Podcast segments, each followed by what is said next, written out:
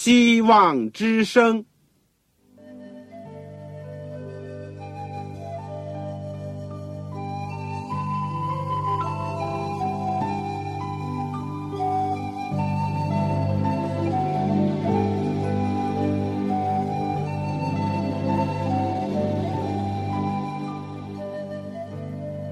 各位听众朋友，各位弟兄姐妹，欢迎您收听信徒培训这个节目。教会的兴旺，不单表现为人数众多，更要求教友的素质好。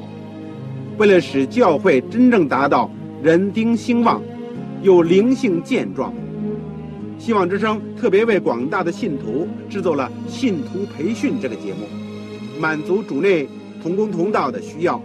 信徒培训由黄牧师主讲，将有多种课程推出，欢迎弟兄姐妹们踊跃参加。下面我们就把节目时间交给黄牧师。各位亲爱的弟兄姐妹、组内的同工同道，你们好，我是旺草，在基督里面向你们问安，欢迎你们收听我们信徒培训这个节目。我们这个阶段都是学习保罗的书信。最近呢，是在学习保罗的早期著作《帖撒罗尼迦前书》和《后书》。上次呢，我们已经学到了《帖撒罗尼迦后书》第二章的第一到第三节。我们今天会继续的学习下面的章节，一直到《帖撒罗尼迦后书》结束为止。在我们学习之前呢，让我们一起做个祷告。亲爱的天父，谢谢你的恩典、保守和带领，让我们一点一点的能够学习明白帖撒罗尼迦前后诉说给我们的信息。我们今天来到了一段比较难的圣经，我们更加恳求圣灵能够帮助我们、光照我们，也使我们属灵的眼光。是我们谦卑忍耐的态度，是我们能够不断的追寻新的亮光，等候主的时间来到。求主能够光照我们，我也恳求主能够帮助在收音机旁边每一个亲爱的父老弟兄姐妹，我的同工和同道，特别帮助今天第一次收听福音广播的朋友们，愿主同样让他们有所得着。天父啊，谢谢你一直带领我们，求你继续的祝福我们的信徒培训的节目，能够培养造就更多的信徒，能够在幕后的时候站立的稳，也能够激发更多的人能够出去为主工作，装备好自己，能够把主的福音、把现代的真理能够传给周围其他的人。主垂听我们的祷告，是奉主耶稣圣名，阿门。这个有圣经的呢，就请打开《帖撒罗尼迦后书》第二章。第二章，我顺带讲一讲，也是我最近一直讲的。如果你没有圣经，却是非常需要一本圣经的话，那么就请您赶快的，在听完了课以后。就写信给我，我的通信地址呢是香港邮政总局信箱七六零零号，七六零零号，或者是三零零九号。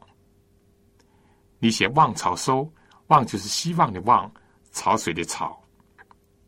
写清楚你自己的姓名、回邮地址和邮编的号码，这样方便我们能够顺利的把你所要的圣经能够奉到。你的手上，如果你有传真机，也是对你方便的话，你可以用我们的传真服务。我们的传真号码是八五二二四五七六零一九八五二二四五七六零一九。好了，我们现在就一起打开圣经《帖撒罗尼迦后书》第二章，我们从第三节看起。我们说。第三节的下段呢，保罗就指出了，除非是他所提到的一些事情，就是他下面所要提到的事情已经出现了，否则的话呢，基督福临呢就不可能来到。第二章第三节下半段说：“因为那日子已先，必有离道反教的事，并有那大罪人，就是成人之子显露出来。”我们知道，在基督福临之前呢，有许许多多的预兆，有历史的，比如说《但以理书》第二章的那个大象，金银铜铁泥，啊，就半铁半泥的这个脚趾，这个大象，有自然界的日月星辰的预兆，或者是说包括地震，耶稣说多处必有地震、饥荒和瘟疫，有社会上的，像雅各所提到的贫富的斗争。有国家的，有国际间的，包括国要攻打国，民要攻打民，人要听见打仗和打仗的风声，在心理上的，就说人想到那将要临到的事情，就吓得魂不附体；而在道德领域里面，保罗说，末世必有危险的日子来到，那是人要专顾自己，贪爱钱财，自夸、狂傲、绑毒等等。也有些是预言到教会的，好的方面呢，福音要传遍天下，对万民做见证，然后末期才来到。这一点呢，我们说今天已经大体上应验了，大体。而在教会的预言当中呢，属于不好的呢，就包括了这里所讲的离道反教的事情，以及大罪人成人之子要显露出来。有假基督要假先知要出来，邪灵要出来。我们在这里呢，要着重的研究一下大罪人、成人之子究竟是指着谁，或指着什么？我们讲不依据圣经、不依据历史的事实乱讲，既是不好，也是没有意义的。所以我们必须要对号入座。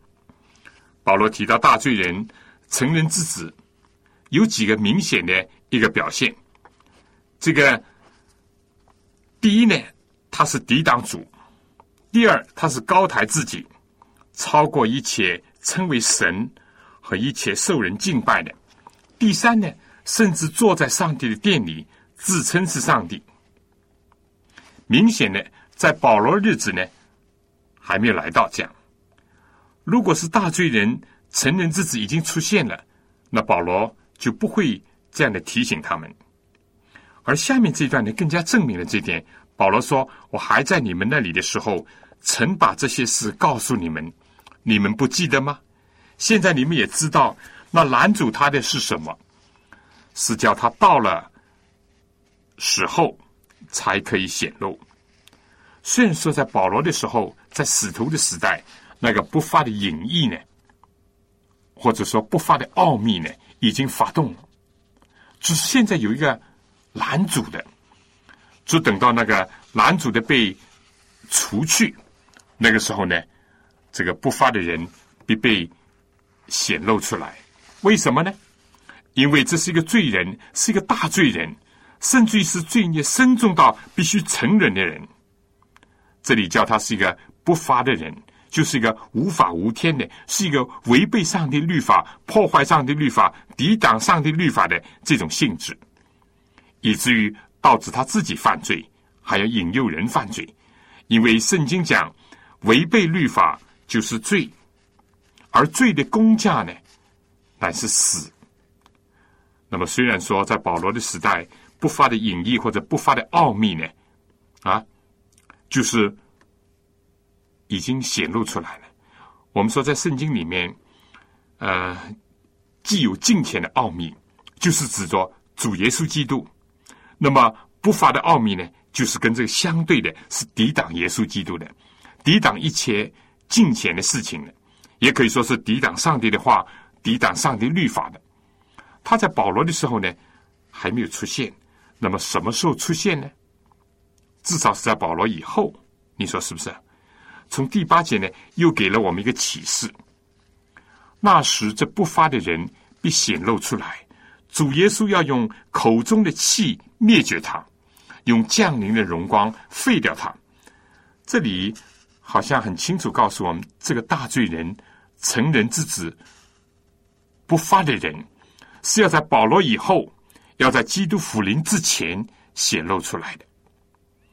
除了他的性质，像我们提到的，是违背律法、抵挡上帝的话，以至于成为大罪人、成人之子之外，他的特征呢，就是高抬自己，甚至在上帝的殿里自称为上帝，这是一个特征。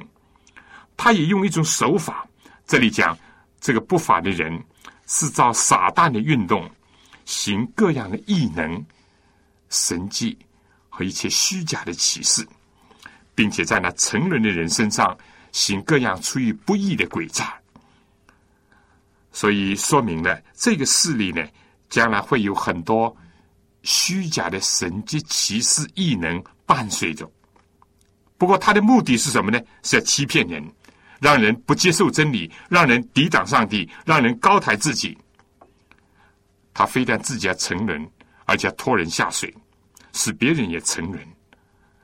但成人不成人，最主要的呢，还是取决于自己。所以下面就这样讲，并且在那成人的人身上行各样出于不义的诡诈，这是事物的一面。但作为另外一面呢？圣经讲，因为他们不领受爱真理的心，使他们得救，故此上帝就给他们一个生发错误的心，叫他们信从虚谎，使一切不信真理、到喜爱不义的人都被定罪。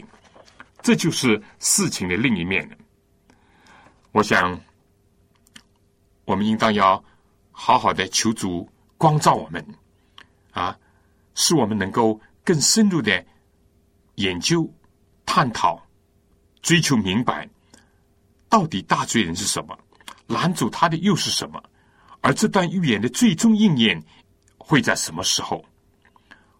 求主能够帮助我们，呃，来明白。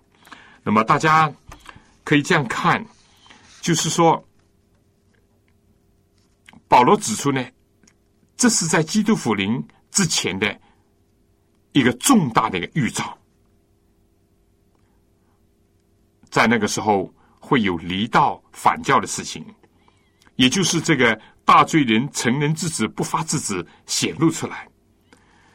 那么我们已经讲过了，不会在保罗的时候，一定在保罗以后。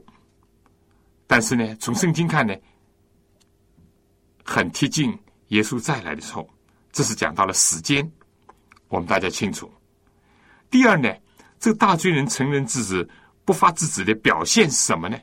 可以说，从心理到言语到行为，有以下几种表现。刚刚虽然已经初步提过了，第一，他是抵挡主，高抬自己，超过一切称为神和一切受人敬拜的。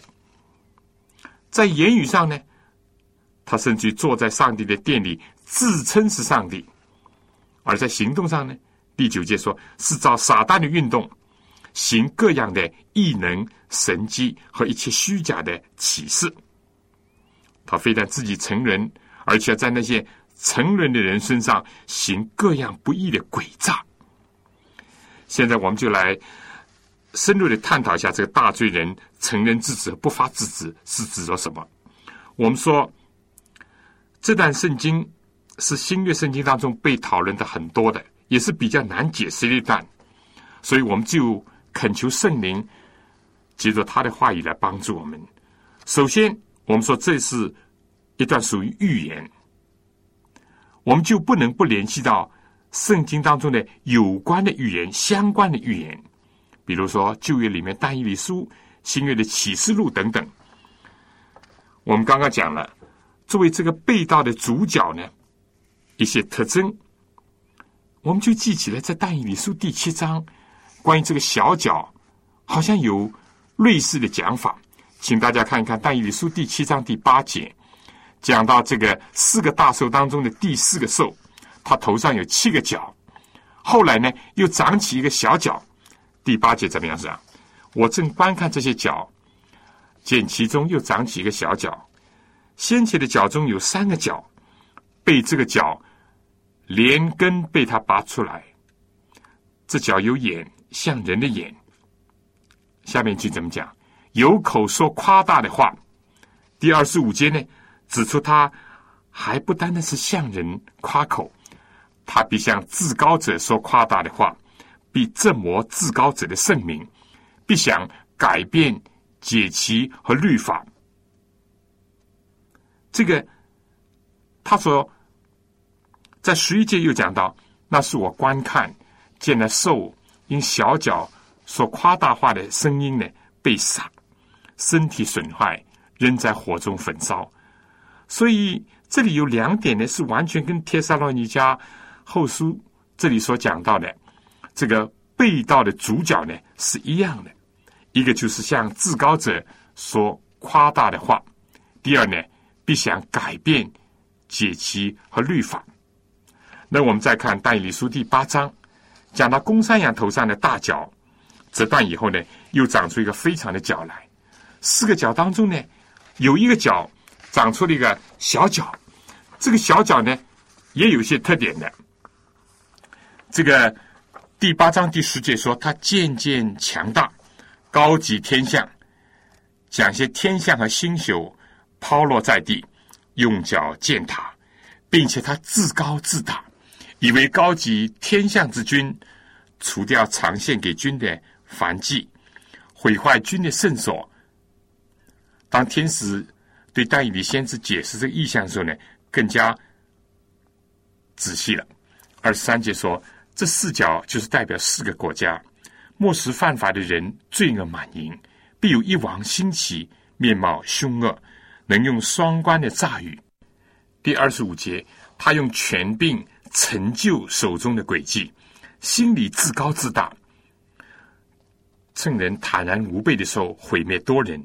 要站起来攻击万军之君，至终却非因人手而灭亡。所以这里呢，又和第七章所讲的小角呢，有很多相似之处。除了刚刚讲的特点以外，又增添了一个色彩，就是说他是非常的诡诈，能够用权术来进行欺骗。再看大义里十一章讲到北方王，第三十一节说他必兴兵，这兵必。亵渎圣地就是宝藏，除掉长线的番祭，设立那行毁坏可憎的作恶违背圣约的人，他必用巧言勾引。三十五节后面有讲，智慧人中有些扑倒的，为要熬练其余的人，使他们清净洁白，直到末了。因为到了定期，事就了结。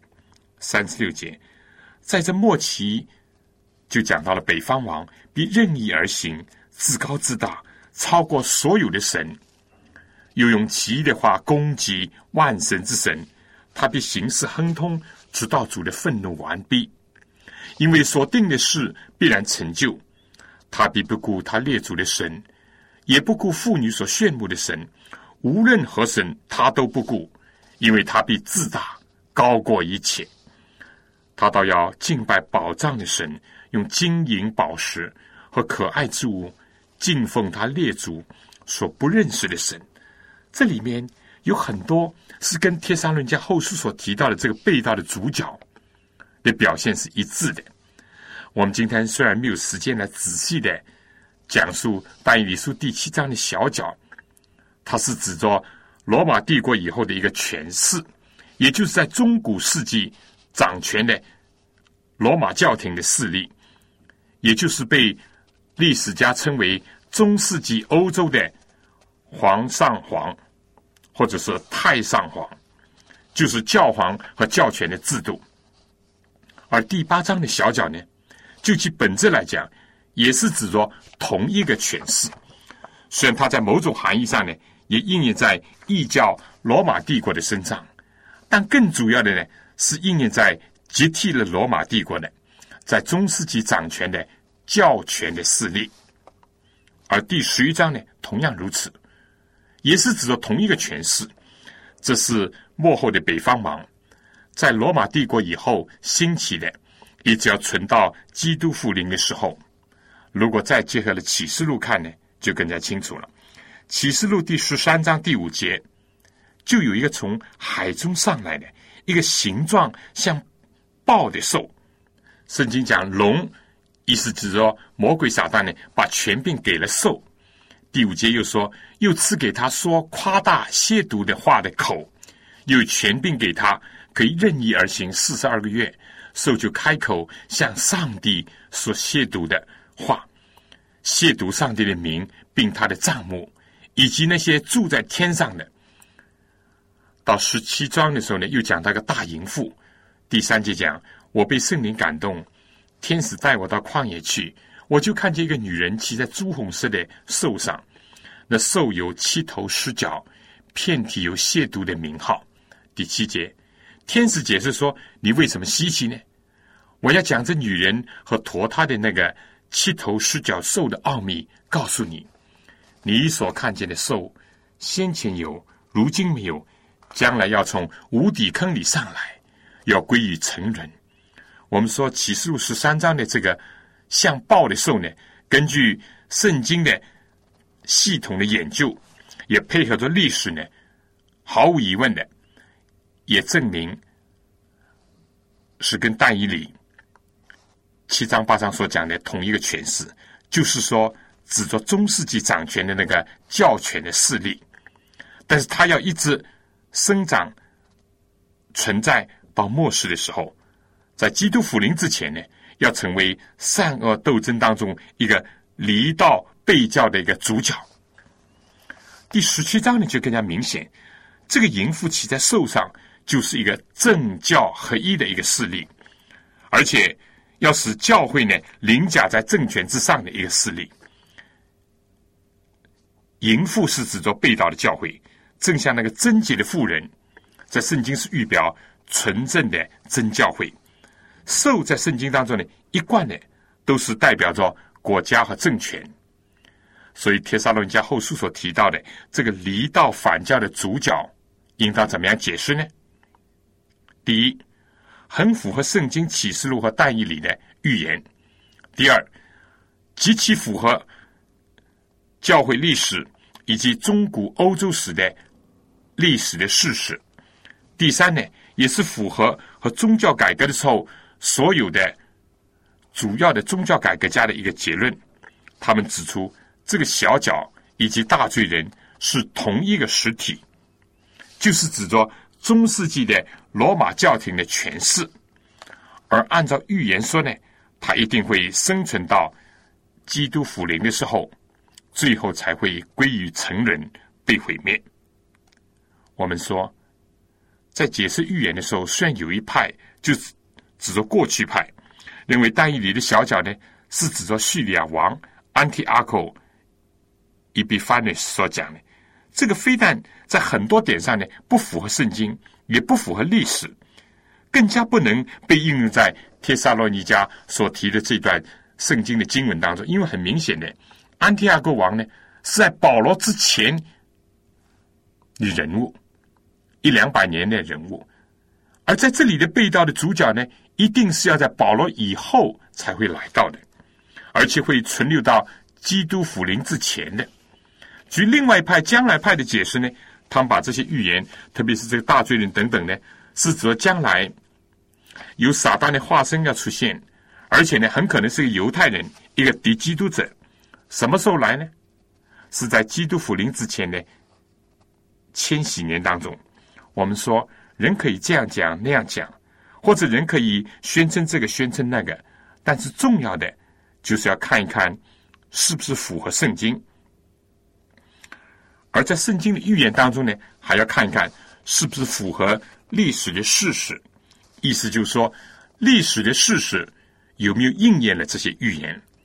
如果两者都符合的话，就值得我们重视；如果两者都不符合的，或者是牵强附会的，或者只是其中有一些符合的，或者是套用一些事情的，都是我们说不能够。接受的历史告诉我们，那个权势曾经禁止人阅读圣经，轻视上帝的话，也改变了上帝的诫命，而且自称是上帝在地上的代理人，是基督的代替者，在信仰和道德上的宣言呢，又说是万万不能错的，永远绝对正确的。这个诠释也一直是宣称强调很多所谓的神迹启示，什么显灵了，什么显圣了，把异端的名称呢加在许多忠实的基督徒的身上，而且杀害了无数上帝的儿女。其实呢，实质上是因为自己离道和背叛了主耶稣所设立的教会和教义。我们再讨论《帖撒论家后书》第二章第七节，这又是另外一个问题了。一个拦阻的，这个拦阻呢，到底是指什么呢？我想在讲解这个之前呢，我们听一首歌：“我主是我光”。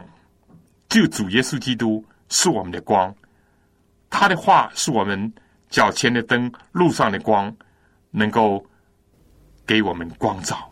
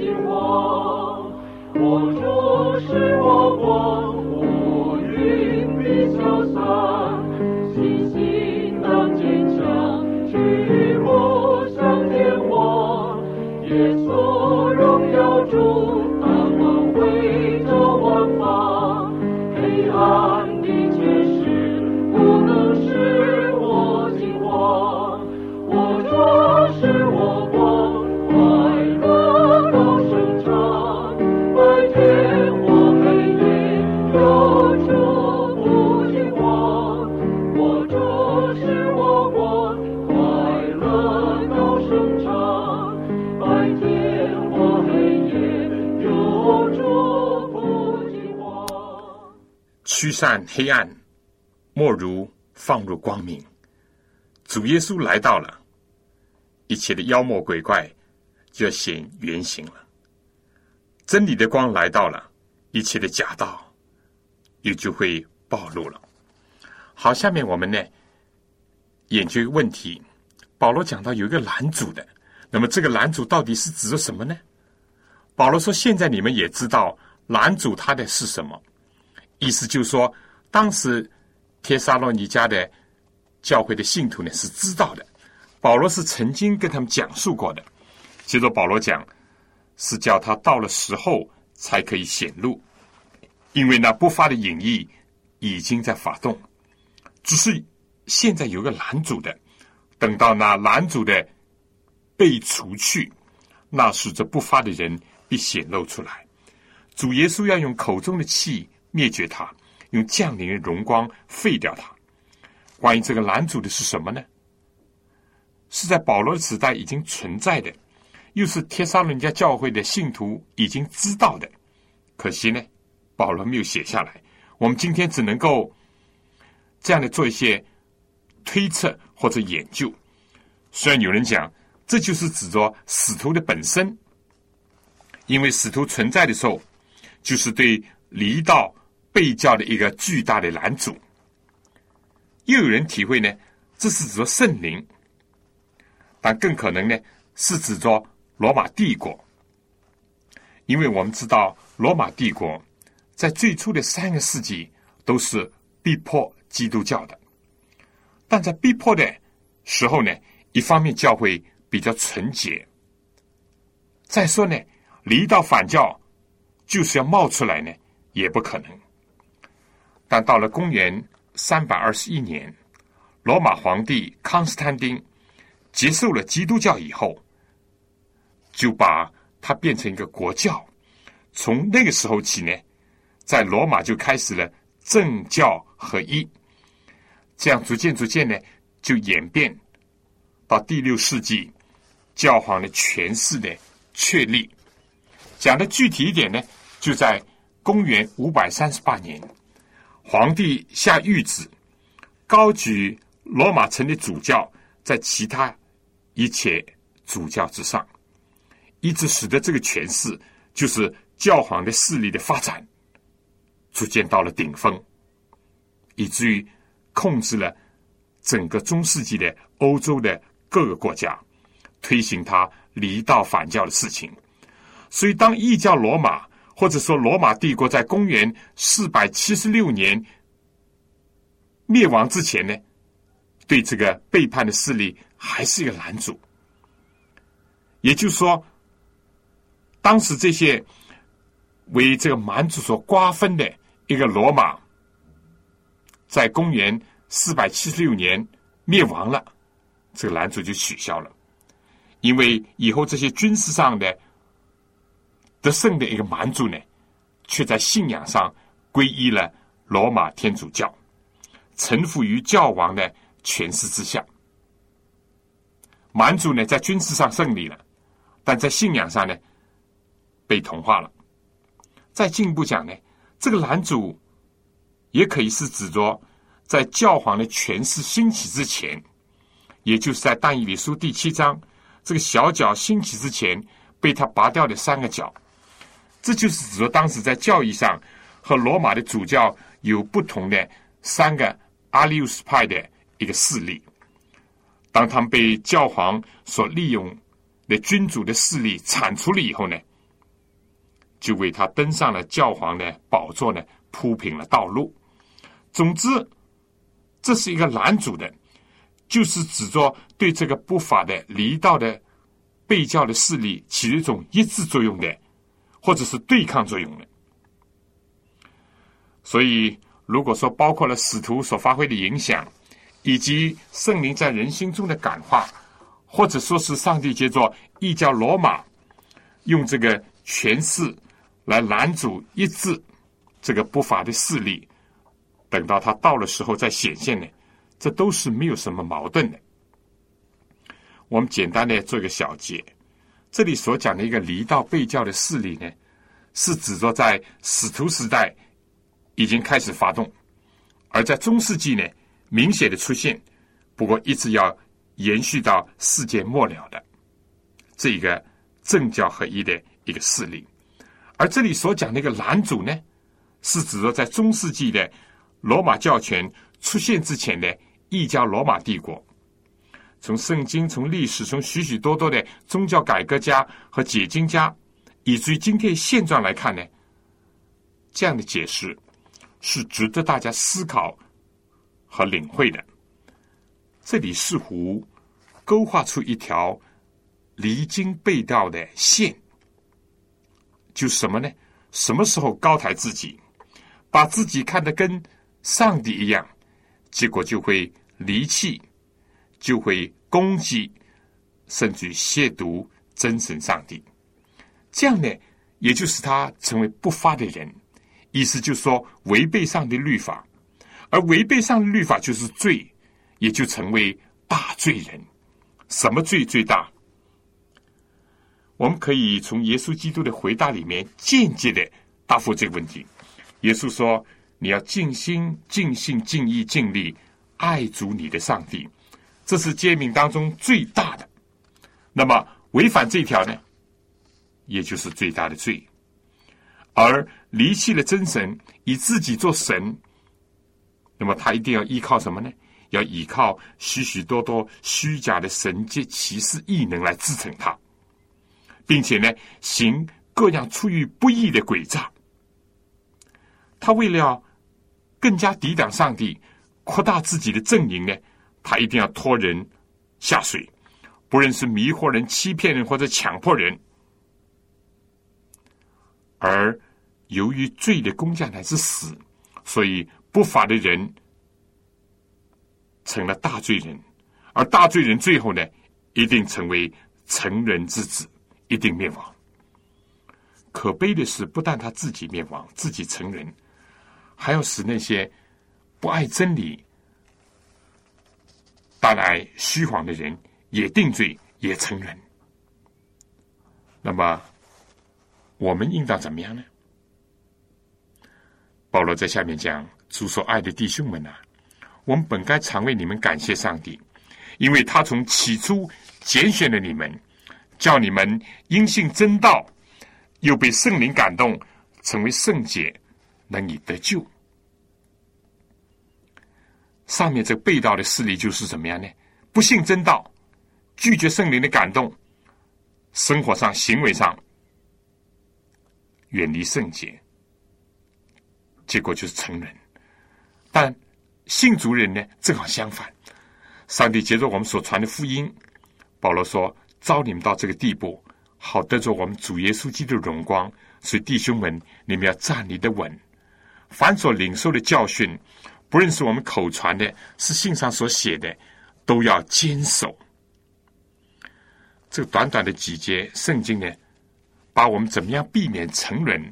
而成为一个得救的人，所有的要点呢，都提到了。一方面，上帝从起初已经拣选人，上帝接着他的仆人传福音来招这些人，但人可以接受，也可以拒绝；人可以相信，也可以怀疑。但是，凡是因信真道，而且坚守所信的，在试探和试炼当中仍然站立的稳的，圣灵要不断的感动他们，使他们成为圣洁。最后的结果呢，就是得救，得着主耶稣基督荣光。这段最后的结说：“但愿我们主耶稣基督和那爱我们、开恩将永远的安慰并美好的盼望赐给我们的父上帝，安慰你们的心，并且在一切的善行善言上兼顾你们。”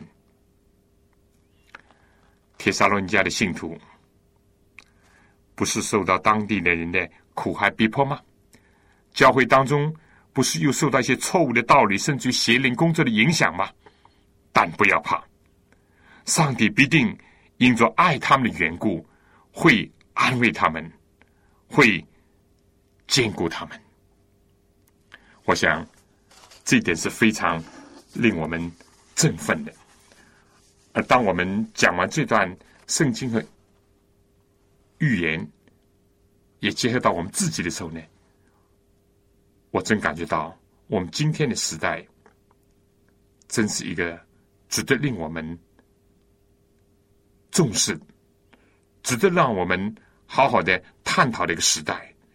我们已经来到了预言时刻表的那一段了。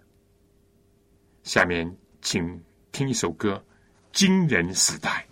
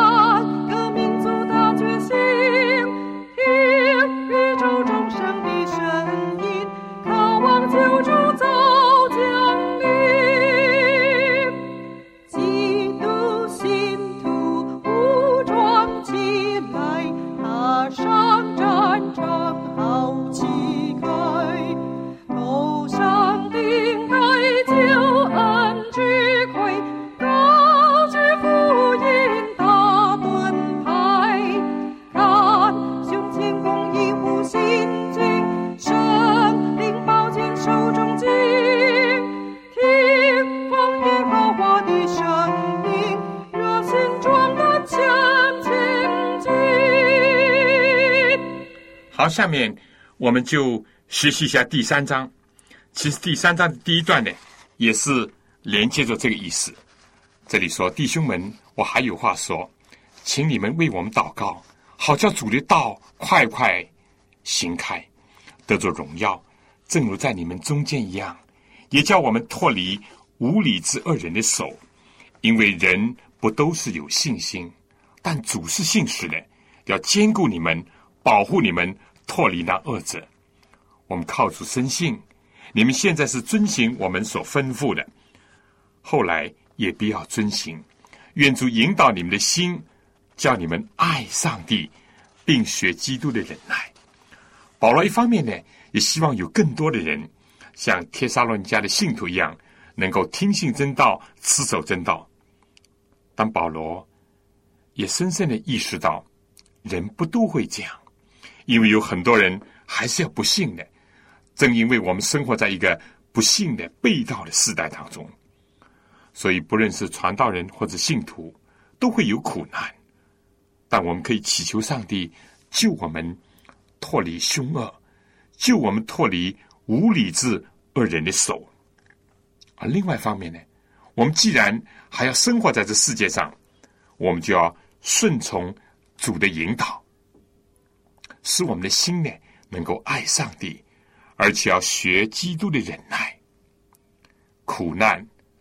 是让人学习的一所好的学校。下面从第六节开始到十五节呢，保罗是要解决另外一个实际的问题。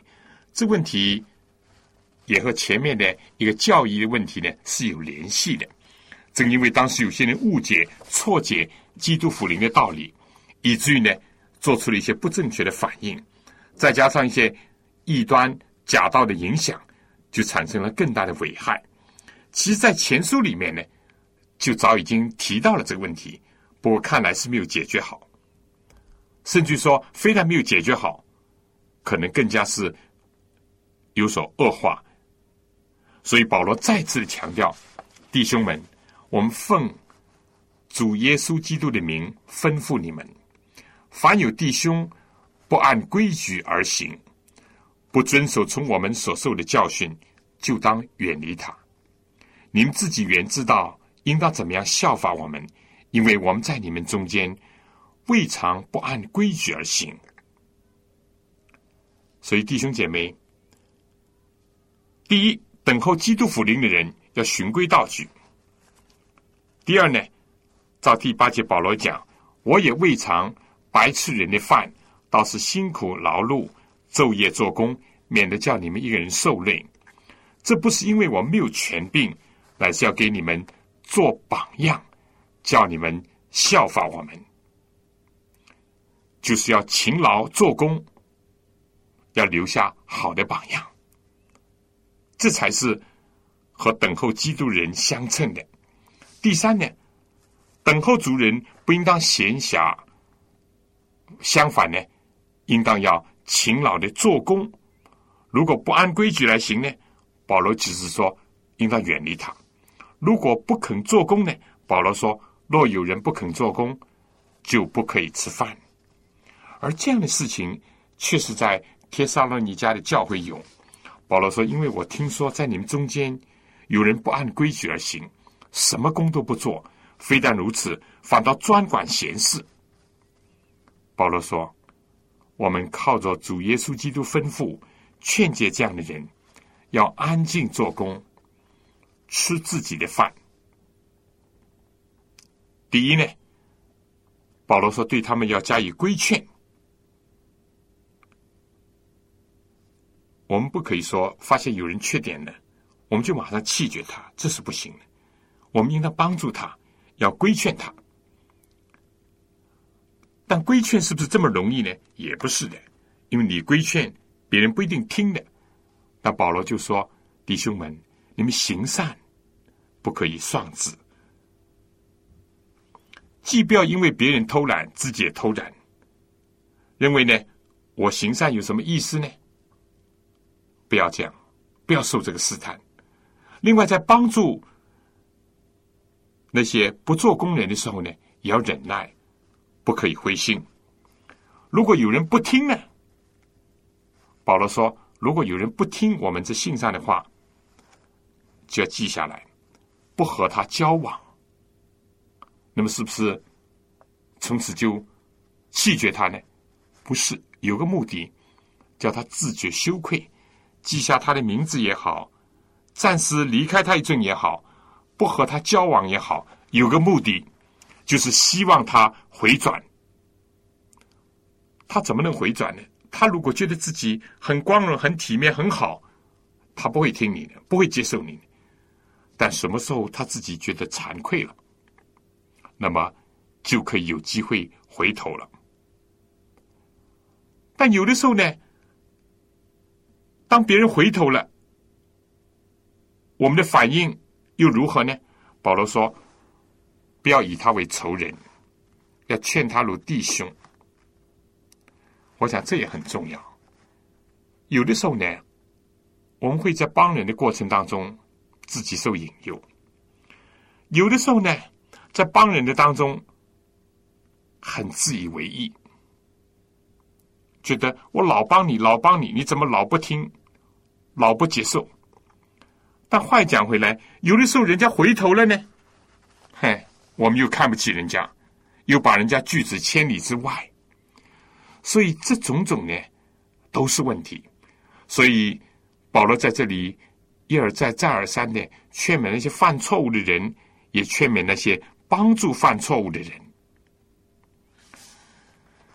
这个不像在教义或真理上，他们是混乱真道，或者是败坏真理。这种呢，在属灵的意义上讲，好像是一种敌我矛盾。至于保罗现在所讲到的这些呢，只是由于对教义、由于对某些道理认识不足，或者是反应错误所产生的呢，看来是局限在生活上，也应当说这是一个内部矛盾。我们还是希望他们能够回转，这个很重要，在处理教会的事务上。也是蛮复杂的，各方面都要注意到。但是非常重要的一点就是要摆正自己的位置。如果摆不正自己的位置，以为我自己是个审判官，或者是我把其他人看扁了、看透了、看死了，或者在处理。那些犯错误的弟兄姐妹的案子上，一棍子把人家打死，这些都是不正确的态度。当然，保罗一而再、再而三的强调纪律，又说明另外一方面：教会固然是一个人民团体，是一个弟兄姐妹彼此团契敬拜的一个地方，但是呢，也不能是。没有组织，没有纪律，或者是非常的散漫，让种种的弊端产生，那也不行。甚至于让主的道受到拦阻，主的名受到毁谤和亵渎，使真诚的弟兄姐妹受到拖累，或者是蒙羞，这也要注意的。教会当中有些。或者是信徒有这种那种不良的表现，不论是在家庭里面或在社会上，都会带来一些不好的反应，都会产生一些坏的结果。在这样的情况下呢，那当讲的要讲，当劝的要劝，当处理的还是要处理。不过，就是要非常注意的，就是说。不要混淆了，把那些有软弱，或者是偶然被过犯所胜的，或者在生活领域里面有些缺陷的，把他们推到真理的敌人那边，这样就不对了。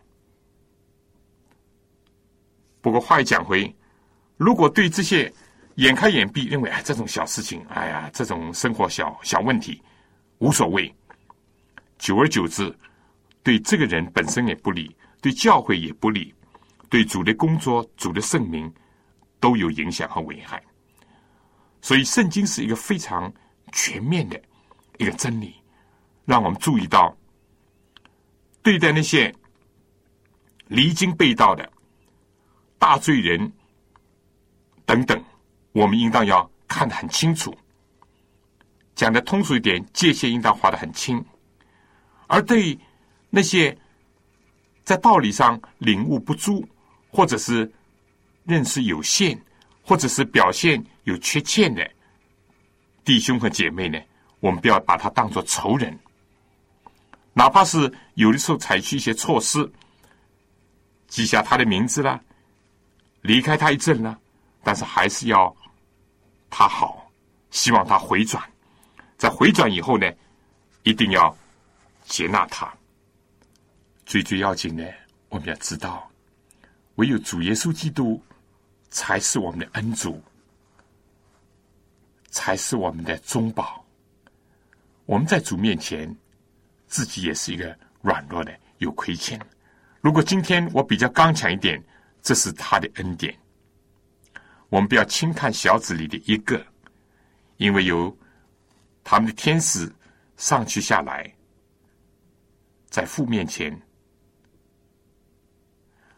但是同时，我们也千万不要忘记了，主耶稣是非常关怀地上的教会，关怀他地上的儿女，必定要借着圣灵，借着他的话语，借着天使，要来接近教会，要来帮助教会，要帮助他儿女当中软弱的人，有的时候就要接着你的手。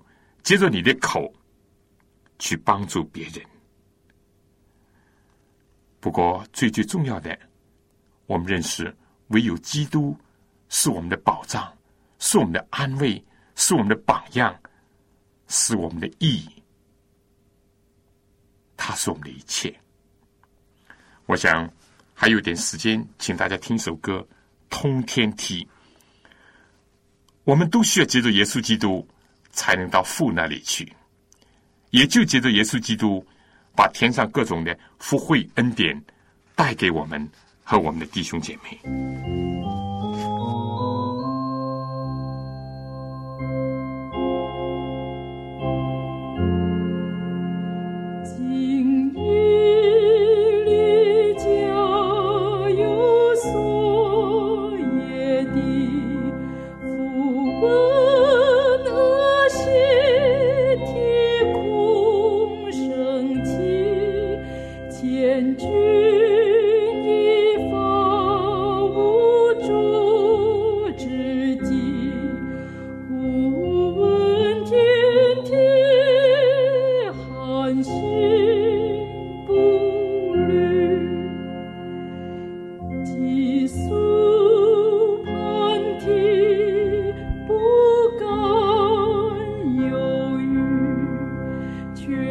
Oh.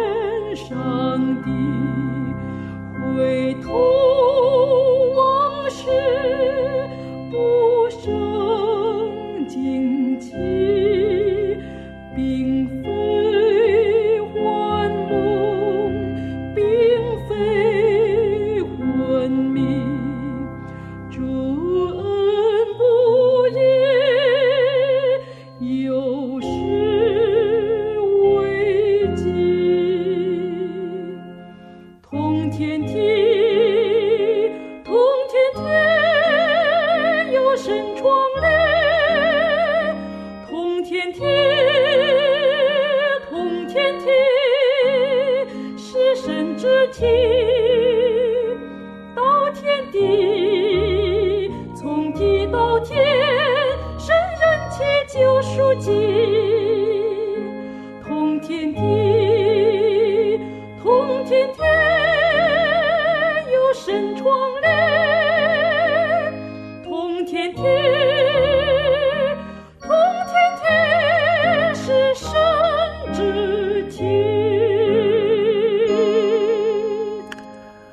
多年前，在读到雅各在波特利的经历，写了这首诗。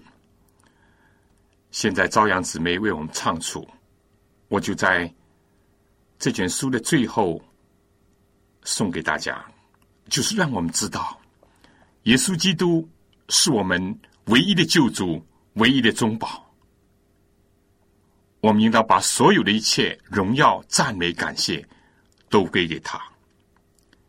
我们应当要仰望他，因为从他那儿必定带来天上的福惠、平安和力量。也就靠着他，我们有一天才能够到父面前去。而我们非但要自己靠着主得救，我们要帮助其他的弟兄姐妹一起。接着主耶稣基督，天天的能够到父那儿去。保罗最后说：“愿赐平安的主，随时随事亲自给你们平安。愿主常与你们众人同在。我保罗亲笔问你们安。凡我的信都以此为记，我的笔记就是这样。竟有人冒保罗的名字写信，保罗在这里特别强调这几句。”最后一句话说：“愿我们主耶稣基督的恩常与你们众人同在。我们人是软弱的，但主的恩典是够我们用的。他会帮助我们，他会拯救我们。只要我们愿意仰望他的恩典，接受他在我们的心中做工，我们也靠着他的恩典，一定能够得胜而有余。有一天，我们自己能够安然见主。保罗就是以这样的祈祷。”来接收这封书信的，求上帝的平安和主耶稣基督恩典，也在我们人生的劳苦和磨难当中，做我们的安慰，做我们的依靠。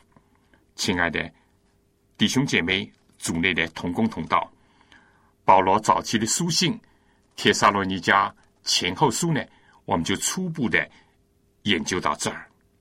我们他的书信。愿上帝赐福给您、您的全家和您的教会。如果有什么问题、有什么需要，包括圣经和小册子，欢迎你来信。来信请寄香港邮政总局信箱七六零零号，或者是三零零九号望潮收就可以了。下次再见。